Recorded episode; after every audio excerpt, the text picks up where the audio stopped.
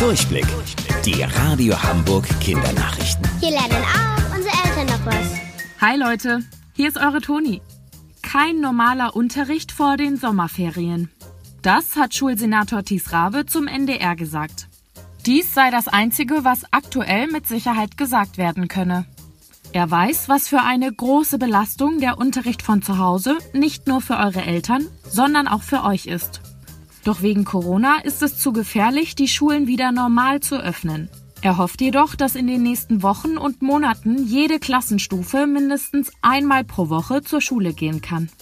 Unser Schulsenator geht auch davon aus, dass der Unterricht von zu Hause über das Internet auch noch nach den Sommerferien dazugehören wird. Zusammen mit Politikern, die in den anderen Bundesländern für die Schulen verantwortlich sind, wird er sich beraten.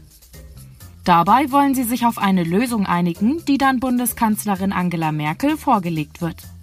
Die berät sich nämlich am Donnerstag mit den Regierungschefs, wie es weitergehen soll. 10 Millionen Schutzmasken sind gestern am Leipziger Flughafen angekommen. Das hat ausgerechnet die Herzen vieler Flugzeugfans höher schlagen lassen. Denn die Masken wurden nicht mit einem gewöhnlichen Flugzeug aus China hierher gebracht, sondern mit der Antonov. Was ist das denn? So heißt das größte und schwerste Flugzeug der Welt. Das gibt es übrigens auch nur ein einziges Mal. Von außen sieht es ziemlich unspektakulär aus. Weiß mit jeweils einem gelben und einem blauen Streifen.